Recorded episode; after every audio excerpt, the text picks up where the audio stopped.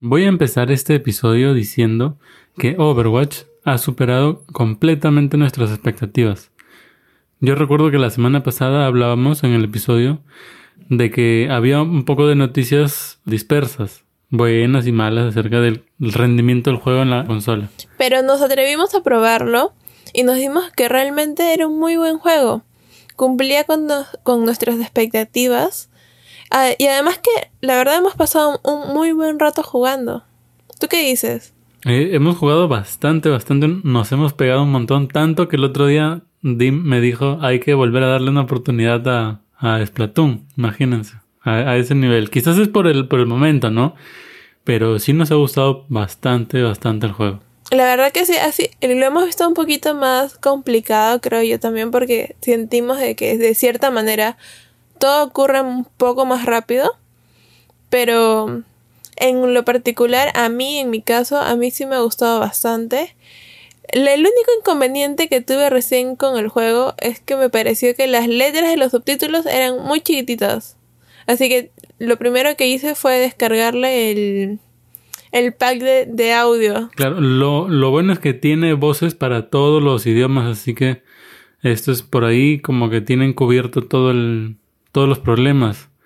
Pero mi pregunta es, ¿cómo se manejarían estos, eh, estas letras en la Switch Lite, que es una pantalla más chiquita?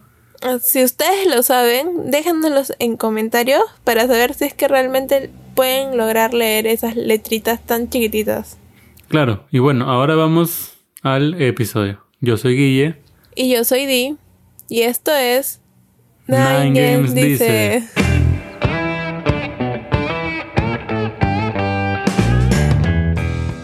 Episodio de hoy les hemos traído algo que quizás les puede interesar bastante o no, pero en lo particular a nosotros nos pareció una buena idea. Lo vinimos pensando hace mucho tiempo y, nos salió de, la, de nuestra lluvia de ideas, porque ustedes saben, y yo siempre tenemos nuestros momentos creativos. Así que eh, este tema habla sobre las formas de hacer dinero con los videojuegos. en parte nos da un poco de miedo incluirlo en la lista por todos los prejuicios que hay con los videojuegos, pero Di siempre dice que el mundo está cambiando y que ya no debemos estar así como yo siempre estoy a la, a la defensiva. Así que decidimos hacerlo para que quede claro que cualquiera puede vivir de su pasión. Y decir cualquiera es cualquiera. Claro, no importa qué sea lo que te gusta. En nuestro caso son los videojuegos y por eso es que vamos a hablar de ello hoy. Y la comida. Pero lo también.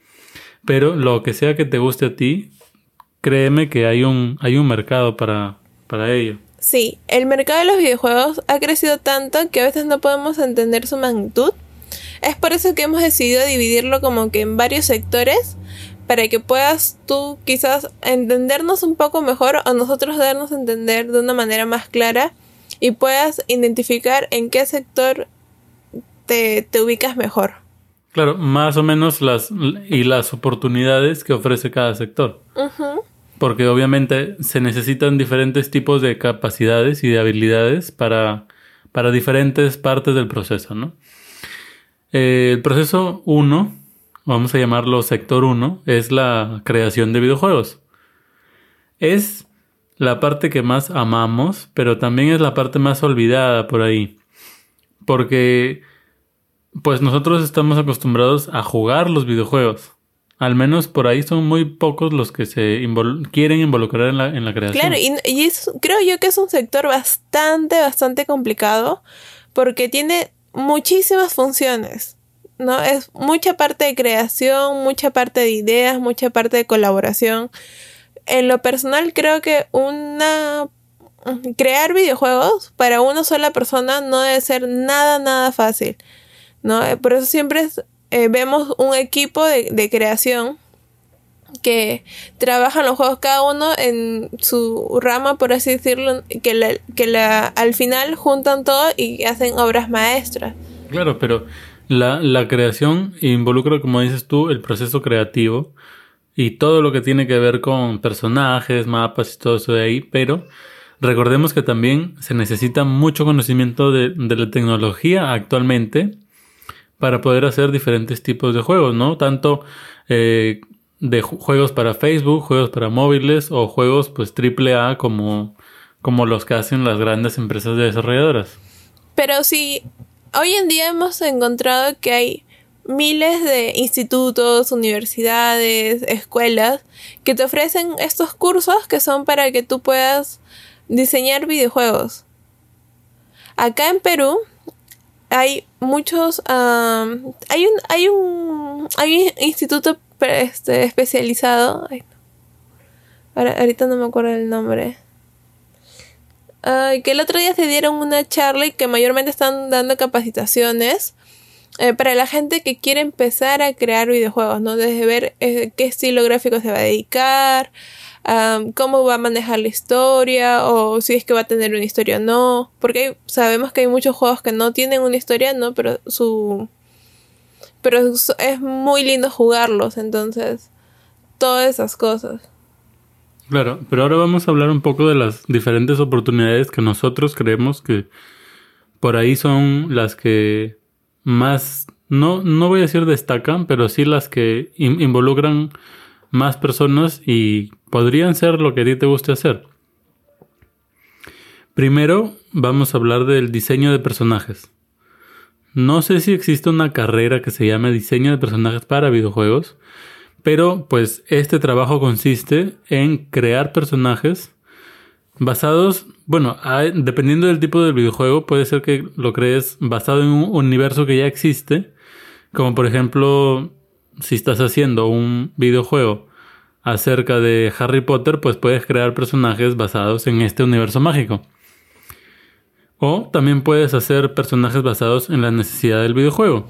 Claro, este, el diseño de personajes involucra parte, eh, la mayor parte del, juego, creo yo, porque tienes que ver, eh, crear un personaje conforme a su historia, ah, tienes que diseñar su, sus vestimentas, sus habilidades, y tienes que hacer como que todas estas eh, cualidades encajen. Claro, entonces tienes que crear un, un...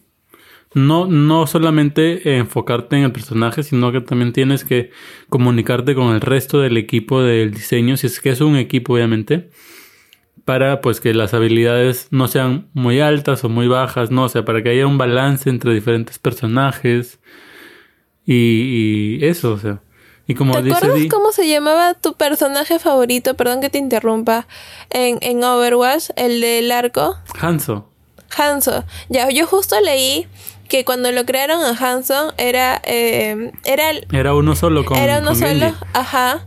¿No? Y luego por un tema de personaje, porque vieron que le habían metido demasiadas cualidades, demasiadas características y todo lo demás, decidieron hacerlo en dos. Entonces, este es un claro ejemplo, ¿no? De, del, diseño de, personajes. De diseño de personajes. Ajá. Sí, y como dice, no solamente eso, sino que también muchas veces es necesario crear una historia de trasfondo para el personaje. Es como, como en este caso que tú mencionas de, de Hanzo con Genji Inicialmente, probablemente cuando ya era un solo personaje, ya tenían ellos una historia hecha. Pero luego decidieron dividirlo en dos y tuvieron que cambiar la historia, replantear. Sí, y, la verdad es que es algo bastante bonito porque podemos conocer como que cada personaje no es haya un personaje más del juego, sino que tiene algo que contarte y es lo que lo hace también un poco más llamativo. Claro, le da cierto atractivo. Ahora, como oportunidad 2 tenemos lo que es el diseño de juegos. Que pues acá viene qué mecánica va a tener tu juego, qué género va a ser, si va a ser rompecabezas, aventura, ah, plataforma. Shooter. ¿No? También van a ver... RPG. Todas esas. De ahí también vamos a ver la jugabilidad. Uh, ¿Qué estilo artístico va a tener? Creo que esa es una de las cosas como que más complicadas a la hora de elegir el, juego porque mucha gente le gusta muchas cosas, entonces eh, tratar de llegar a un punto es complicado. Ajá, porque es una decisión que va a prácticamente segmentar el juego, ¿no? O sea, dependiendo del estilo artístico, la gente lo va a querer o no lo va a querer. Más allá, tú puedes tener un, muy buenos personajes, una muy buena historia, pero si el estilo artístico no es del agrado de, de ciertas personas, pues simplemente no lo van a jugar. Sí, es justo como dice Guille, es un muy complicado, es saber a qué sector del mercado vas a querer prácticamente no dirigirte. Ahora, este proceso también es ah, bastante largo porque no, es como que digamos ya crea un juego y ya está, ¿no? Ya listo, me voy a mi casa. No. Después de ese juego vemos que siempre vienen actualizaciones o contenido extra. Siempre tiene algo más que aportarse. Entonces, solamente con haber creado el juego, a veces no es suficiente. Siempre es un poquito más. Claro, y en esta parte a mí me gustaría poner como ejemplo a Splatoon. Porque... Por, por dos cosas. Uno, porque el juego tiene muchísimo contenido adicional como dice Di, o sea, contenido adicional, actualizaciones, eventos. Y dos, porque deja claro que el estilo artístico es bastante subjetivo. Porque muchos ven Splatoon y, y, dicen que parece un juego para niños y sin embargo es un juego que lo juegan personas de todas las edades.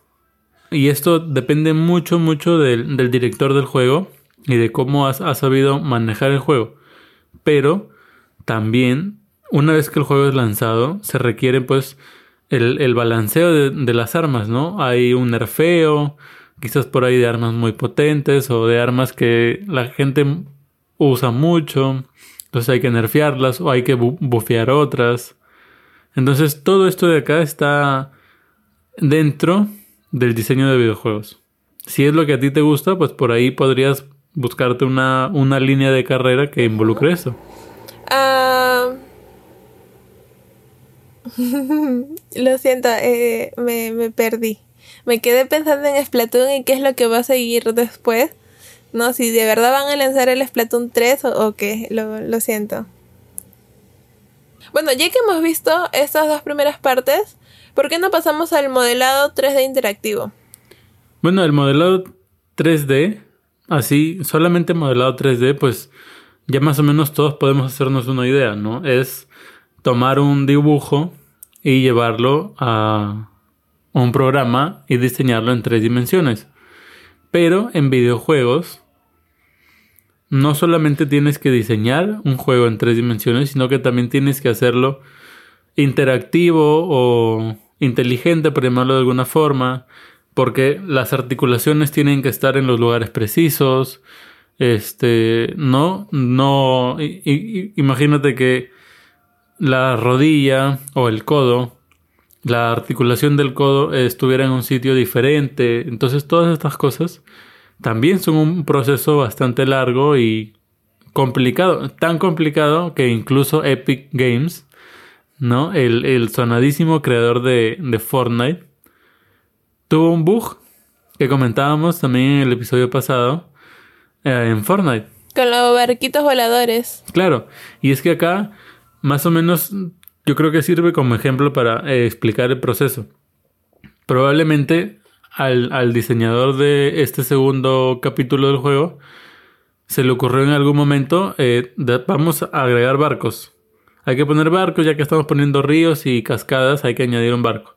Entonces va al diseño de, probablemente al, al diseño no de personajes, pero de ambientación entonces ellos toman y empiezan, y empiezan a bosquejar el tipo de barcos que van a ver y todas esas cosas.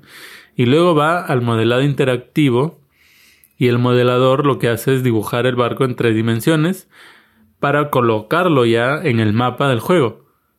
Pero a alguien en algún punto se le olvida que los barcos tienen que caer, como dijiste tú. Y ahí es donde surgen bugs como este, ¿no? O sea, la idea va por todo el proceso, pero a veces nos olvidamos de algunas cosas. Sí, exacto. Yo, bueno, como ya... Mm, no sé si alguna vez les hemos comentado, yo creo que sí, pero Guy y yo llevamos carreras de ingeniería. Ya que hemos visto en nuestras carreras, hemos tenido que usar programas que, para hacer modelado en 3D. Y la verdad es que a veces no es nada sencillo. Hay momentos en los que quizás una pieza puede ser muy simple y dices, ah, ya esto sí sale, pero hay momentos donde hemos probado y que necesitan ciertos ajustes y la verdad es que es muy complicado quizás hacer que también se mueva de un lado a otro. No me quisiera imaginar lo difícil y complicado que debe ser lo del modelado 3D interactivo para los videojuegos. Porque, como ya él lo mencionó, estos necesitan que tengan buenas articulaciones, que tengan un buen patrón, una buena guía, ¿no? Porque si no, un movimiento como un, un doblar el codo, o sea, doblar el brazo, puede hacer simplemente que se vea mal. Entonces, es un trabajo muy, muy difícil. Yo creo que es un trabajo que lleva muchísimo tiempo también, muchísima atención a los detalles y todo eso. Y más que atención a los detalles, que también es importante, yo creo que lo que exige es ver un poco más allá. O sea, pensar en qué escenarios se va a usar el personaje o, la herramienta que estás diseñando y por ahí tratar de, ajustarlo, ¿no? Porque imagínate, ya haces la articulación del cuello, bien bacán, en el, en el sitio exacto, a, a la altura precisa, pero eh, te olvidas de limitar el giro del cuello. Entonces vas a tener un personaje tipo el aro que va a poder voltear su cabeza toda la vuelta. Toda la cabeza, como pájaro, como pájaro. Claro, y esto no se vería bien. Entonces, o sea, está el tema del modelado en sí, las texturas, involucra también las sombras, las luces. Son muchos, muchos aspectos que se tienen que tener en cuenta. La ropa, por ejemplo, para que la tela se mueva como si fuera tela, yo me imagino que no es fácil. No, no debe ser fácil. Imagínate si está el aire libre con el viento. Ajá. O el, o el cabello. Claro, o, el pelo, ¿no? para que el pelo se mueva como pelo. O sea, como dices tú, nosotros sabemos modelar en 3D y aún así estas cosas nos parecen difíciles. Entonces debe ser un arte bien, bien preciso el, el trabajar en modelado para videojuegos. Mm, como siguiente punto, tenemos lo que es la música para los videojuegos.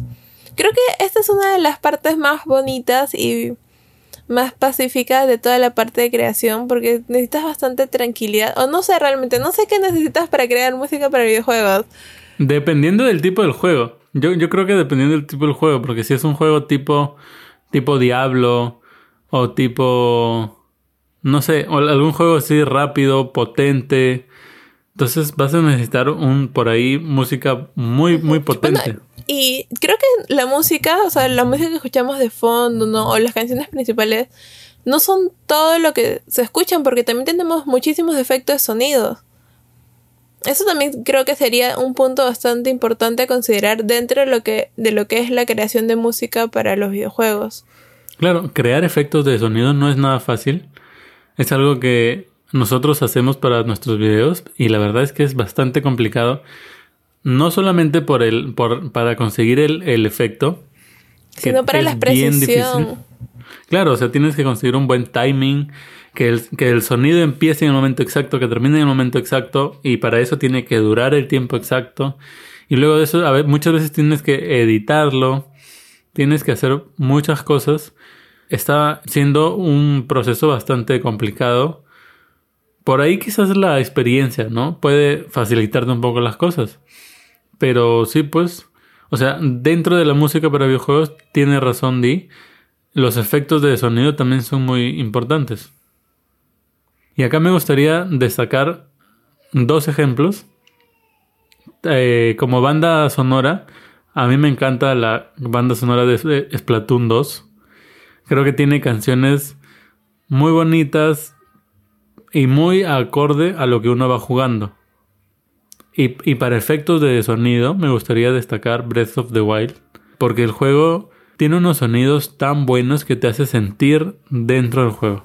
Creo yo que un videojuego sin el, la banda sonora correcta, sin los efectos sonidos correctos, no llega a ser un buen videojuego porque es su complemento. Hay muchas veces en los que nos entusiasmamos o nos entra terror por lo que podemos escuchar, ¿no? Según la clase de juego que estemos jugando. Entonces, como, como dijo Guille, la banda sonora de Splatoon 2 es muy bonita, te, te mantiene ahí todo contento y en movimiento en lo que tú vas jugando, ¿no? Atento a, si estás en pintazonas o en corre salmón, en, en, lo que sea, te mantiene ahí alerta y pasando un buen momento también sin darte tanto tanta cuenta. Claro, y además de eso podemos encontrar puntos en los que es muy necesario, como por ejemplo en las cinemáticas, que muchos no ven, como di, pero sí, pues la, la banda sonora puede, puede tomar una cinemática normal, promedio, y hacerla épica. Bueno, ¿por qué no pasamos al, al, a la parte 2? ¿Por qué no hablamos ahora de lo que podría ser tu opción, ¿no? Los eSports, que si bien sabemos es el sector más lucrativo que hay. El sector de los esports es probablemente el que mueve más dinero. No como para empresas, no como para tener un trabajo fijo o trabajar en una desarrolladora, pero sí individualmente es muy lucrativo. Y con individualmente me refiero a que va a depender obviamente si el juego es individual o colectivo, pero en, premios si se gana buen dinero. Y aquí las, las oportunidades están bien definidas, ¿no? O juegas o no juegas. Y si juegas, pues eres jugador de esports, como mencionaba ya, juegos individuales o cooperativos.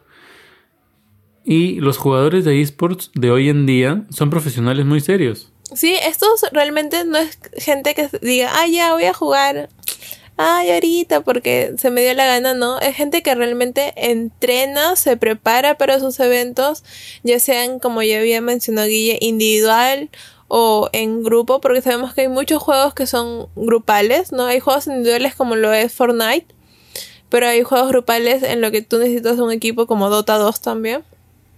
Y pasas horas y horas sentado frente a la computadora practicando para poder mejorar tus habilidades y ser el mejor y así llegar a las competencias y, demostrar que realmente eres el mejor de todos. Como dice Di, se lo toman bastante en serio, no es, no es una cosa de que agarras y dices, ah, no tengo nada que hacer, me voy a dedicar a los esports. Las cosas no, no funcionan así.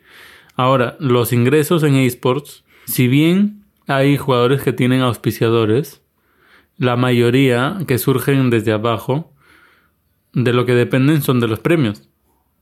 Entonces, este sí es un... Y son premios bastante elevados, ¿no? Claro. Son premios bien jugosos, por así decirlo. Claro, eh, el de Fortnite del año pasado fueron, fue 3 millones de dólares y lo ganó un adolescente de 16 años.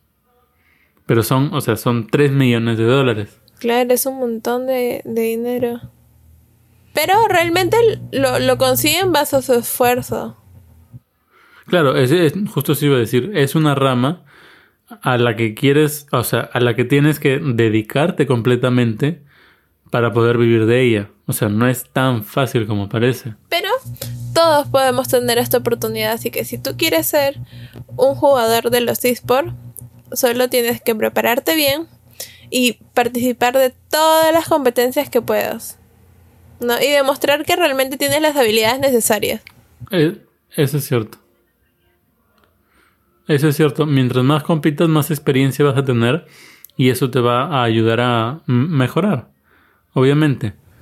Ahora, otra oportunidad que puedes tener en este, eh, en este sector 2 es ser comentarista deportivo. Ya hemos visto que muchas veces, bueno, la gente por lo general ama el fútbol. ¿No? Y siempre hay un comentarista que te va narrando el partido, te va contando de cada este jugador, qué es lo que ocurre en la cancha, si la pelota salió fuera o no, fue gol. Bueno, lo mismo ocurre en estos eventos. Eh, en los esports. En, los esports, sí. Siempre hay una persona que sabe del tema, porque tampoco es que vas a ir y vas a decir, ah, ya, yo voy y yo voy y cuento lo que estoy viendo. No Tú ya vas preparado, tú conoces de, los personajes, conoces sus habilidades, tienes carisma, ¿no? Ya estás preparado para ese momento. Muy bien explicado por parte de Día, no tengo nada más que agregar. Lo que sí les puedo decir es que, como mencionaba al, al, inicio, con los esports, o juegas o no juegas. Si juegas, eres jugador, y si no juegas, puedes ser comentarista de esports o puedes ser manager de jugadores que quizás por ahí se requiere un poco más de madurez para ser manager de jugadores. Eh, continuando con lo que hablaba Di sobre el fútbol, yo justamente leí una noticia de que habían managers que estaban dejando a los futbolistas para ser managers de eSporters. y no sé por qué sigo usando esa palabra, de jugadores de esports, porque decían que era un mercado que estaba en bastante crecimiento. Sí, como ya habíamos hablado de cambio, habíamos mencionado que cada vez este sector se está agrandando más, pues, ¿no? Antes era visto un poco raro, pero ahora ya es más común ver eh, jugadores de eSport y todas esas cosas. Ahora, ah, ¿qué es lo que hace un manager de jugadores? Pues bueno, como manager en español es manejador o manejar. Entonces lo que tiene que hacer es, es manejar las carreras ayudarlos a conseguir buenos contratos con auspiciadores o buenas presencias en los eventos, por ahí buena publicidad, administrar sus relaciones públicas, las cosas que hace destacarlas, hacerlo llegar pues a, diferentes medios de, de, comunicación. También controlar el estrés al que se someten los jugadores, porque seamos francos, cuando si, si uno nada más cuando está jugando por ahí en un evento internacional, pero en su casa, en su propia consola, se estresa. Imagínate estar en un evento de esports en un estadio rodeado de gente. Debe ser bastante presión la que se siente. Yo creo que tu manager ya sabe cómo eres, sabe cómo ayudarte en tus momentos de, de estrés, en los que te frustras, en los que por ahí tienes un bloqueo, o sea, para, para esos momentos, ¿no? Para cuando tú necesitas ayuda, uh, tú necesitas... Claro, y, y, también en los momentos en los, en, los que pierdes, ¿no? Porque recordemos que como jugador de, de esports o como competidor de cualquier tipo, de, de cualquier deporte, no siempre vas a ganar. Y es importante saber cómo perder también. Así que ya saben, si saben que van a lograr hacer un eSport muy famoso, consíguense un manager. Que no sea sus padres, por favor. Familia y trabajo no funciona. Sí, pues hay un poco de, de problema cuando se mezclan estas cosas, por eso Di lo, lo dice. Ahora, si ya viste que el sector 1, creación, no te gustó, no es para ti, no sabes ni dibujar ni siquiera en palitos, así que te dijiste, no, yo paso. Dijiste sector 2, los eSport. Yo soy malísimo que ni Mario Bros puedo pasar. El primer nivel, nada, nada. Entonces, quizás este sector 3 pueda convencerte un poquito más. Que es la parte de la creación de contenido. Claro, la creación de contenido es así como se escucha, ¿no? O sea, crear contenido. ¿En qué lo podemos dividir? Bueno, en contenido escrito, auditivo y visual. Las oportunidades que crea el contenido escrito es trabajar en, en prensa, sea escrita o digital y si es, pues si es digital, tienes el beneficio de poder compartir tu opinión acerca de videojuegos, los famosos reviews. Si es escrita, probablemente te dedicas a las noticias. Como ya lo estaba mencionando Guille, si es escrito puede ser más que nada en una noticia, quizás tienes un blog, o sea, es una forma digital de, de comunicar.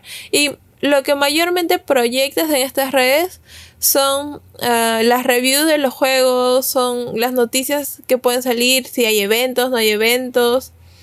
Todas esas cosas que realmente son bastante instantáneas, ¿no? Porque yo creo que, por ejemplo, si va a salir un evento para la otra semana, tú no vas a esperar de acá un mes a publicarlo, ¿no? Es bastante, es de día a día, es un trabajo de día a día. Un trabajo instantáneo, diría yo. No sé si estoy en lo correcto. Claro, eso es como pasa con las noticias y por ahí con algunas reviews, como dices tú importantes.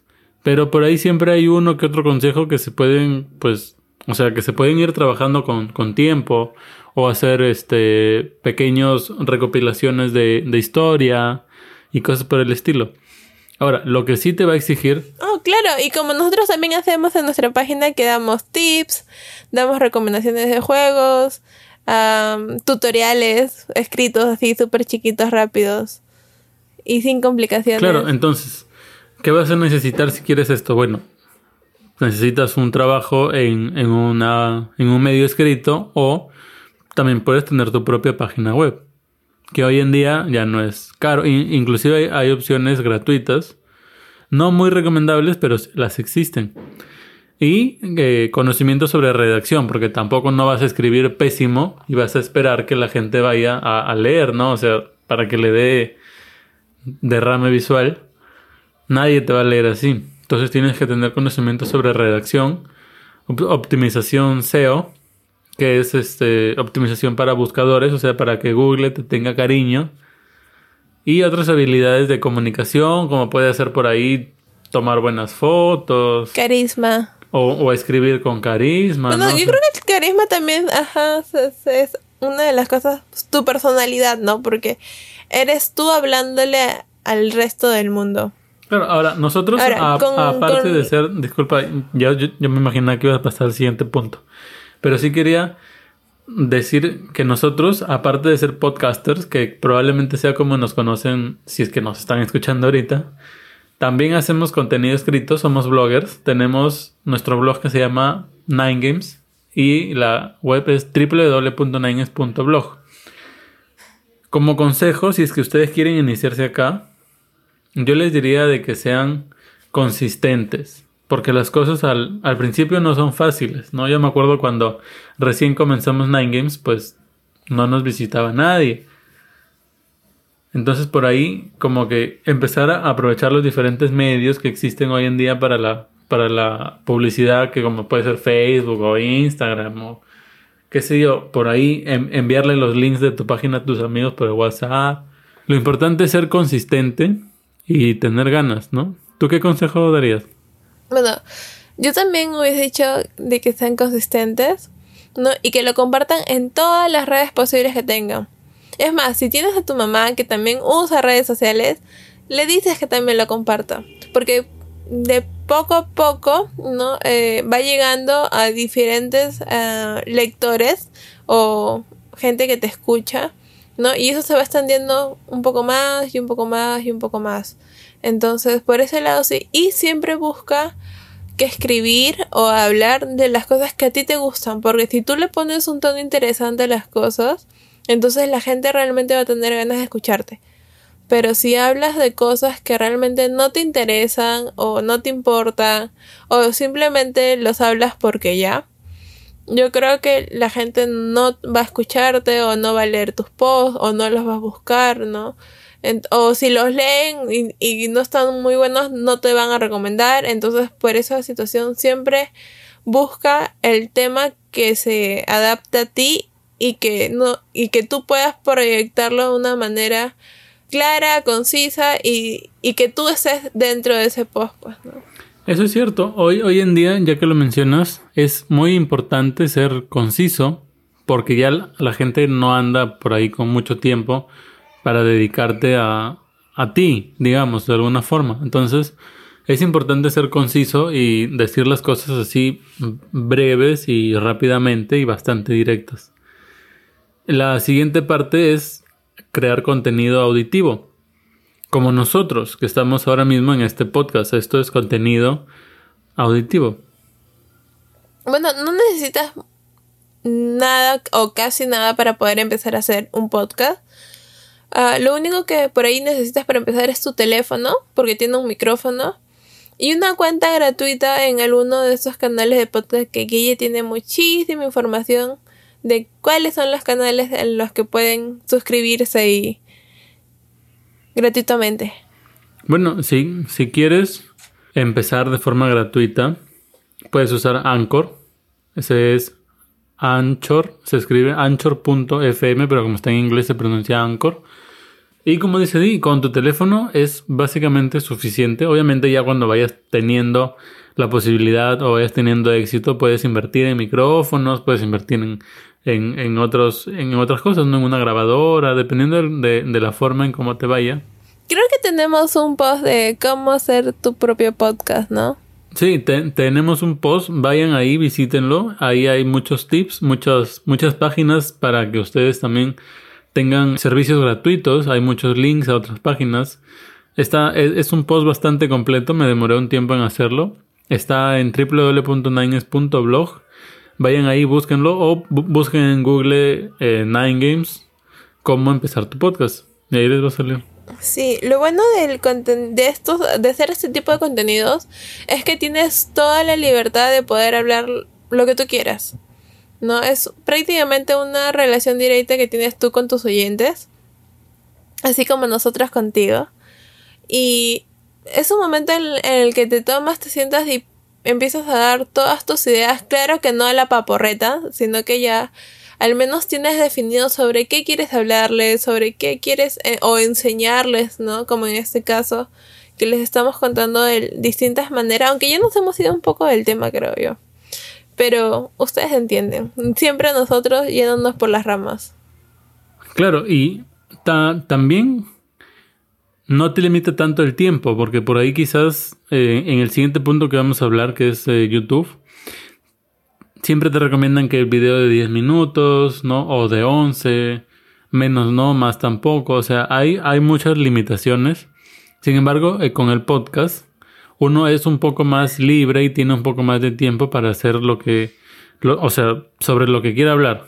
Hablar con más calma. Eh, y eso, eh, eso es lo que a mí me gusta.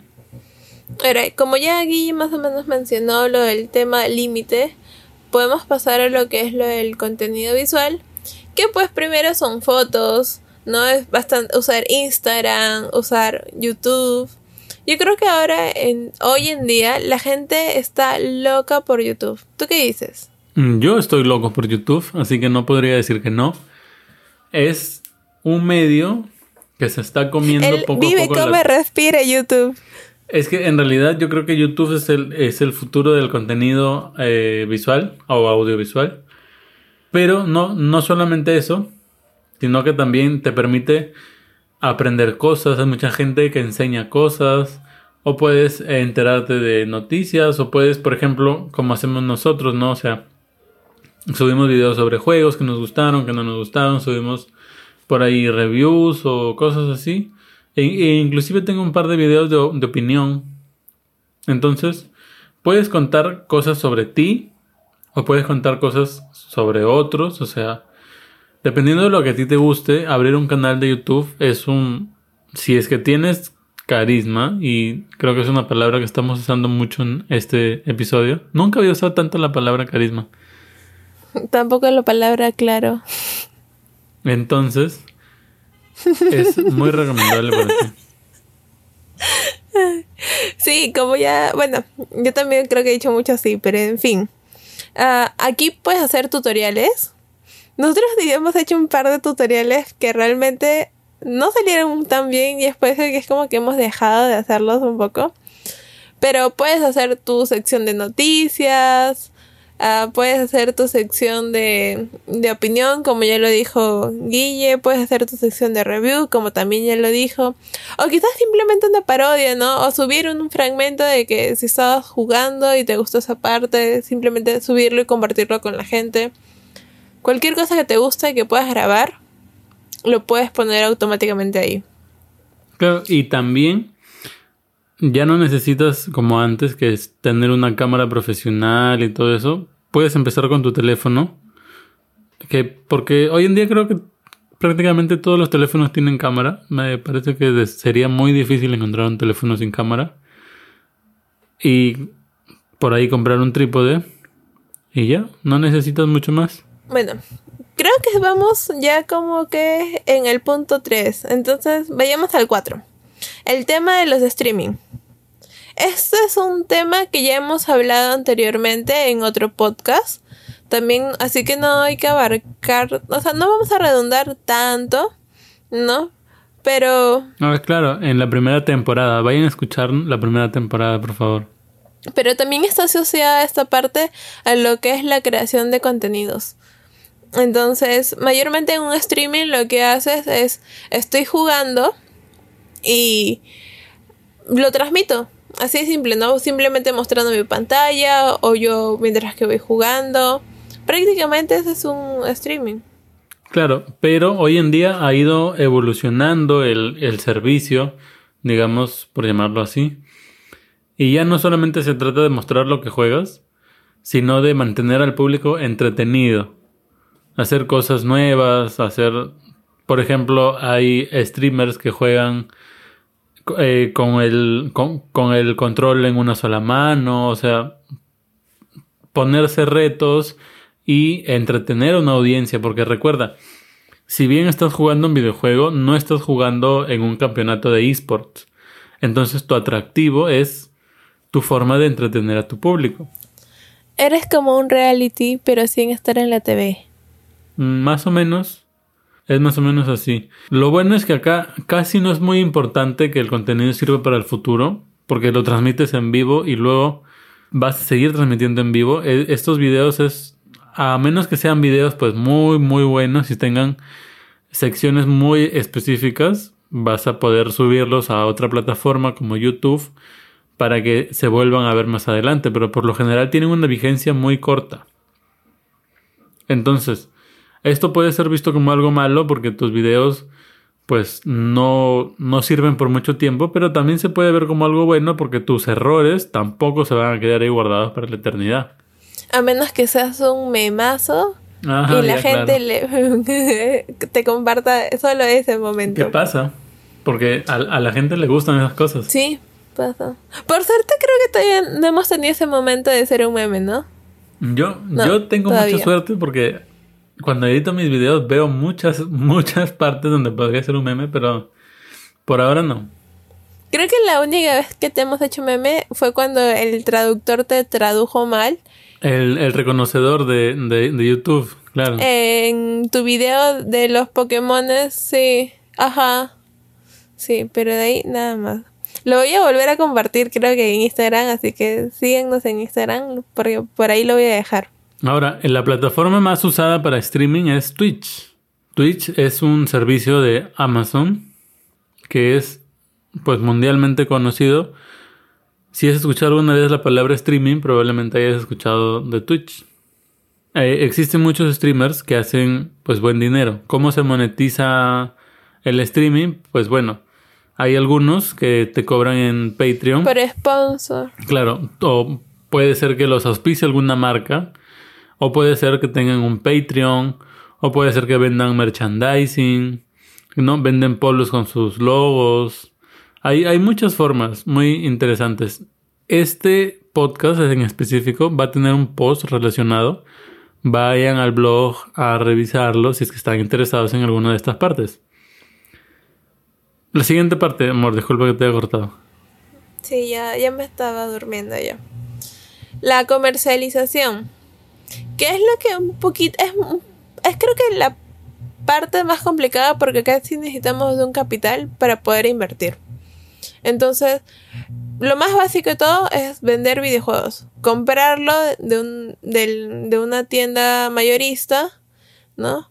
Y venderlo eh, de modo minorista a un, a un sector este ya, ya determinado, pues, ¿no? Claro. Ajá, sí. Como ya sabemos, acá no es necesario que tengamos un local o, o algo, por un, algo físico. Puede ser simplemente unas ventas online, pero sí necesitamos ya contar con el material que vamos a vender. Porque si tú no lo tienes y te generas una mala reputación, ya olvídate que ese negocio nunca va a florecer. Ahora, aquí me gustaría destacar a mí de que si bien el, el local ya no es necesario en el mundo en el que vivimos, en Latinoamérica la gente todavía tiene mucho miedo de comprar online y por ahí como que te da un poco más de confianza. La gente siempre, yo veo cada vez que estoy en Mercado Libre, veo que en, en las preguntas siempre hacen, ¿tienes local? ¿Tienes local? Y muchos dicen, no, somos tienda online, que es como hacíamos nosotros, por si no han escuchado la primera temporada aún, nosotros éramos tienda, ya hemos contado esa historia en el episodio, no me acuerdo, de la primera temporada la gente siente que da, tienes más, más confianza, más confiabilidad si tienes un local.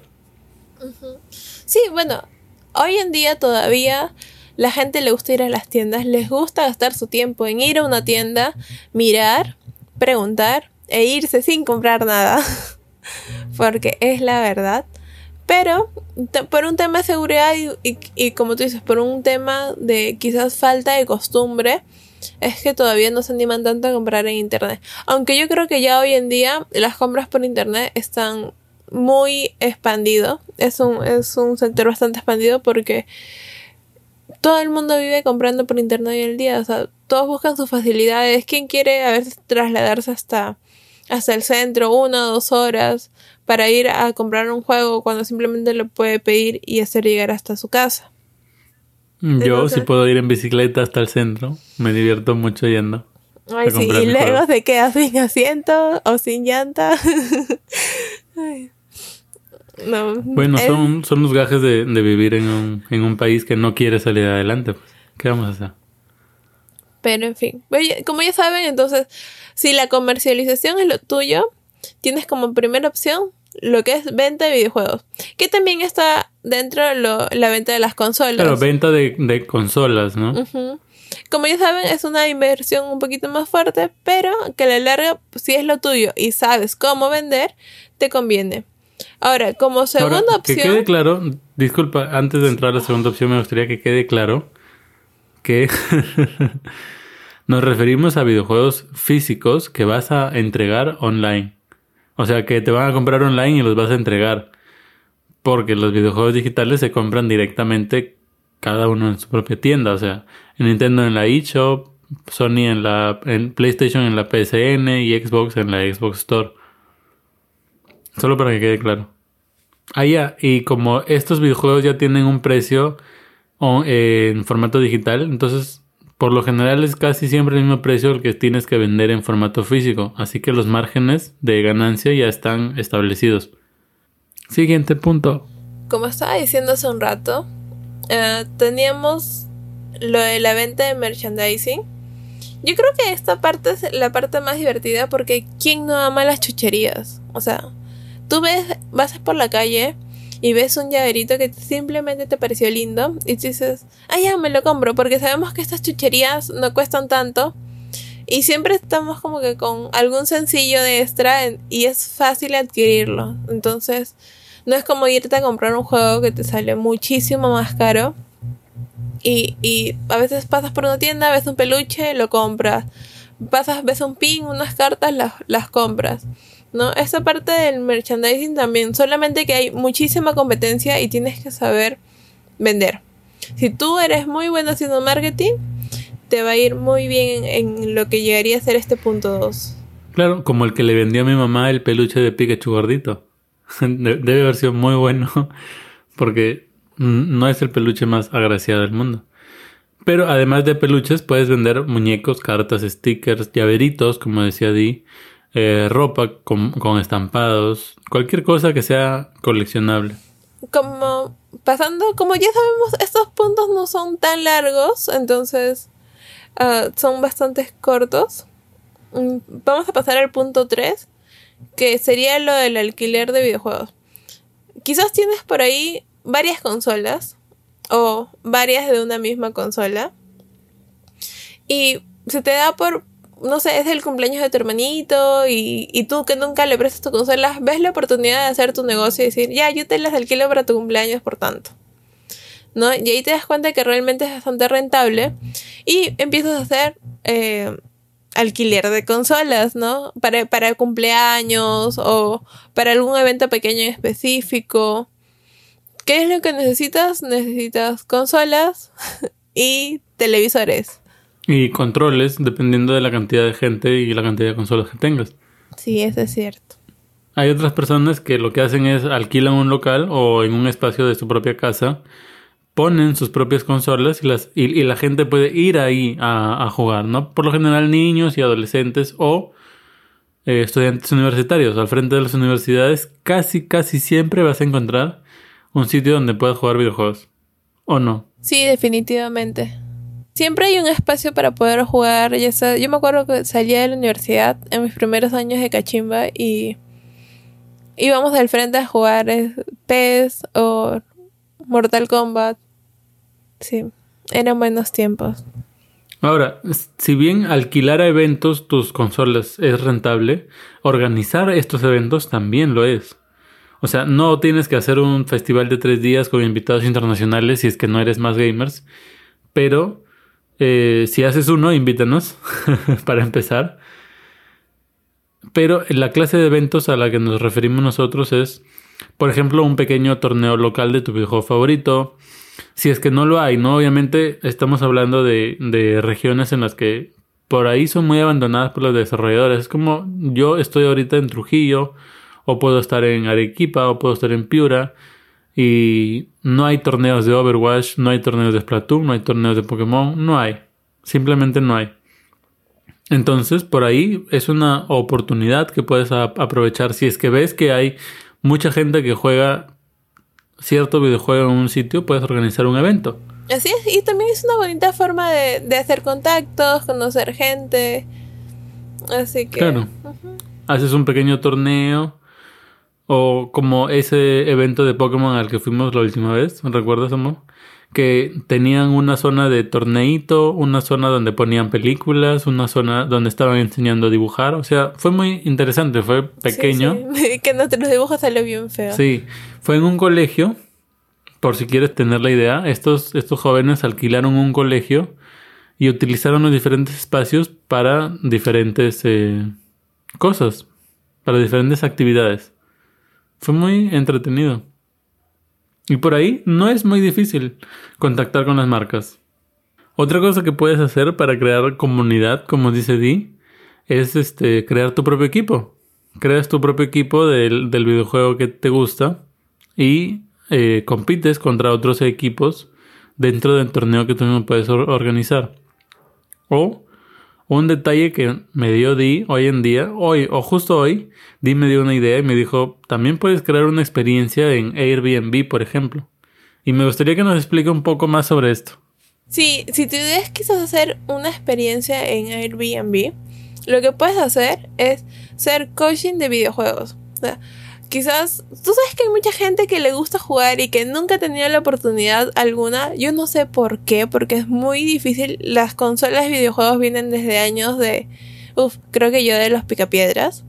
Ya, y creo que todas las personas una vez en su vida deberían haber al menos agarrado una consola, al menos para jugar Tetris en su vida, ¿no? Pero hay, aún así hay casos en que la gente no lo sabe.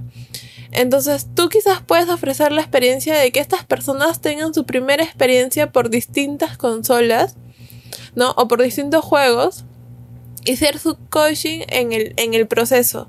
Darle unas instrucciones básicas de qué es lo que tienen que hacer, cómo tienen que dirigirse, qué es lo que tienen que tener en cuenta principalmente para poder iniciar a jugar juegos bastante sencillos, ¿no? Para que ellos puedan sentirse también bien y, contentos. Esa es una idea bastante interesante de tu parte, amor. Deberías de patentarla. Suena bastante bien. O sea, hacer tipo un recorrido histórico por los videojuegos para personas que no tienen mucha experiencia y por ahí quieren conectar, ¿no? Sí, exacto. Ahora, otra cosa que también ah, puedes quizás ofrecer como una segunda alternativa es hacer una prueba de juegos. Esto quiere decir, aunque suene un poco raro, ¿no? Porque muchas veces es como que al revés, pero por ahí juntar un grupo de gente, ¿no? Y hacer que prueben ciertos juegos, como por ejemplo, a ver, una, una idea así bastante. Como ya saben, la otra semana, no, como ya saben, ya acaba de salir eh, Luis Mansion. ¿No? Entonces lo que se puede hacer es agrupar mediante una experiencia a esta gente para que te den las opiniones de qué es lo que piensa cada uno de este juego y luego simplemente hacer una review con estas opiniones porque sabemos que no todos nos gusta lo mismo o no todos pensamos de la misma forma de algún juego o, o algo en general. Entonces, eso también podría ser una segunda idea, una segunda opción para poder aplicar. La verdad es que suena bastante interesante. Me, me gusta cómo suena. O inclusive podrías usarlo para hacer testing de tus propios videojuegos. Pero bueno, hasta acá son las ideas más tradicionales que hemos podido tener acerca de, de cómo hacer dinero con los videojuegos. Pero después de eso, Di y yo tuvimos una pequeña lluvia de ideas y se nos han ocurrido un par de cosas más, como por ejemplo la personalización de productos, que también puede ser un negocio bastante rentable, ¿no? Pueden ser dos cosas, personalización y reparación. Porque aquí no se le ha malogrado un joystick, o aquí no se le ha roto una palanca, o, o un botón ha dejado de funcionar. Entonces, la reparación también es algo básico en nuestras consolas, como el tema de mantenimiento. Toda máquina necesita reparación y mantenimiento. ¿No? Y aparte de eso, poderlo personalizar, creo yo que poderle dar tu toque especial es bastante... Em, no sé, no sé cómo decirlo, bastante genial, por así decirlo, porque es a tu modo, a tu gusto, Entonces, si tú eres bueno con las manualidades, porque eso sí es importante, si tú eres bueno con las manualidades, ¿no? Si eres bueno reparando cosas, si eres bueno solucionando problemas ajenos, eso, ese realmente podría ser para ti. No necesitas mucha inversión, no necesitas... Uh, sí necesitas tener conocimiento o al menos saber muy bien las guías de internet, ¿no? Los tutoriales por YouTube. Pero de ahí en más no necesitas nada más. Claro, no, yo también creo que es una muy buena idea. Puedes personalizar consolas, puedes personalizar simplemente controles, puedes personalizar muchas cosas. Y hay mucha gente que cobra bastante para hacer estos, este tipo de servicios. Entonces, obviamente va a depender de la experiencia y de la calidad final. Pero por ahí se, me viene a, la mente la vez en la que Di y yo queríamos aprender a hacer eh, water dipping. ¿Te acuerdas, amor? Para pintar así con agua. O sea, meter las cosas como en, una pintura que está una capita de pintura. Sí, sí. Por ahí, si sabes hacer eso, pues podría ser una buena idea. La siguiente idea que tuvimos fue el coaching de videojuegos. Que, como decía Di, puedes aplicarlo como experiencia en Airbnb o puedes hacerlo como un negocio online. Por ejemplo, si por ahí eres muy bueno jugando Overwatch, eres, eres del top 500 del mundo de Overwatch, pues puedes ofrecer tus servicios de coaching online en el que juegas contra otra persona y le vas diciendo qué cosas tiene que mejorar, qué cosas tiene que darse cuenta, qué cosas está haciendo bien y debería de mejorar o qué cosas está haciendo mal y tiene que cambiar, qué héroes le quedan mejor a su estilo de juego. Todas estas cosas eh, son una buena oportunidad de negocio porque hay mucha gente, digamos, que quiere dedicarse a ser jugador de esports y necesita eh, coaching. Entonces tú por ahí puedes ofrecerle este servicio. Ahora, algo, algo extra y así para con esto terminamos es de que eh, hay muchas aplicaciones donde tú puedes ofrecer, mucha gente que como que quiere realizar tareas, ¿no? Pero quiere que otra gente lo realice, entonces tú puedes hacerlo eh, por esas personas. Y ahí es cuando tú vendes tu tiempo, ¿no? Entonces ya como última opción, que la verdad yo no lo veo nada mal, me parece una opción bastante entretenida, es que vendas tu tiempo por jugar. No, por ahí, qué sé yo, muchas veces hay niños solos y sus papás no, no son para la tecnología o simplemente no les gusta, entonces que es, no necesitas ni estar cerca, como muchos, muchos juegos ahora en día son online. Lo único que tienen que hacer es ah, contactarte, ¿no? Y decirte ya, mira, eh, yo juego una hora Mario Kart con tu hijo, ¿no? Por 10 soles. No, una cosa así, ya 3 horas por 25, ¿no? Y eso sí también una buena forma de ganar dinero con este tema de los videojuegos. Claro, es como hacer de niñero pero online, porque vas a saber que el niño está ahí si es que está jugando contigo, ¿no? No, no se puede ir y que el juego se siga jugando solito. Claro, pero no solamente con niños, o sea, con gente que por ahí no tiene amigos, entonces no dice, ya, yo no quiero jugar solo, no quiero jugar Corre Salmón solo. Ya, yo juego contigo, ¿no? Por tanto, así. Y así es. Sí, también esa es una muy buena idea. Bueno, ya para terminar, hay un mercado para gente que prueba videojuegos y se le paga por esto. Se llama el, eh, los beta testers. Este negocio, bueno, no es un trabajo en sí mismo porque son oportunidades que te llegan una vez y pruebas un videojuego y te pagan y ya. Son, son personas que, no son personas que se dedican a esto, sino que lo hacen una sola vez. ¿Por qué? Porque los que prueban esto, o sea, los que hacen estos videojuegos quieren hacer sus pruebas con personas de diferentes tipos. Entonces no puedes dedicarte a esto. A lo que sí te puedes dedicar es al marketing de videojuegos específicamente, que también hay mucho dinero, ¿no? Y hay equipos de marketing muy conocidos, como por ejemplo el de Epic Games, que hace todas estas cosas con Fortnite que lo mantienen vigente.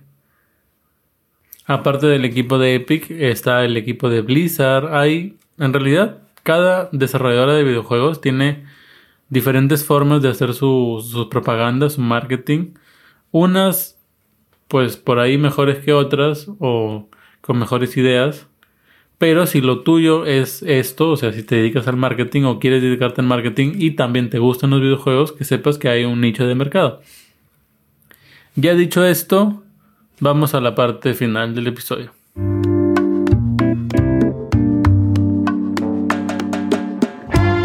Y con eso damos por culminado el episodio de hoy.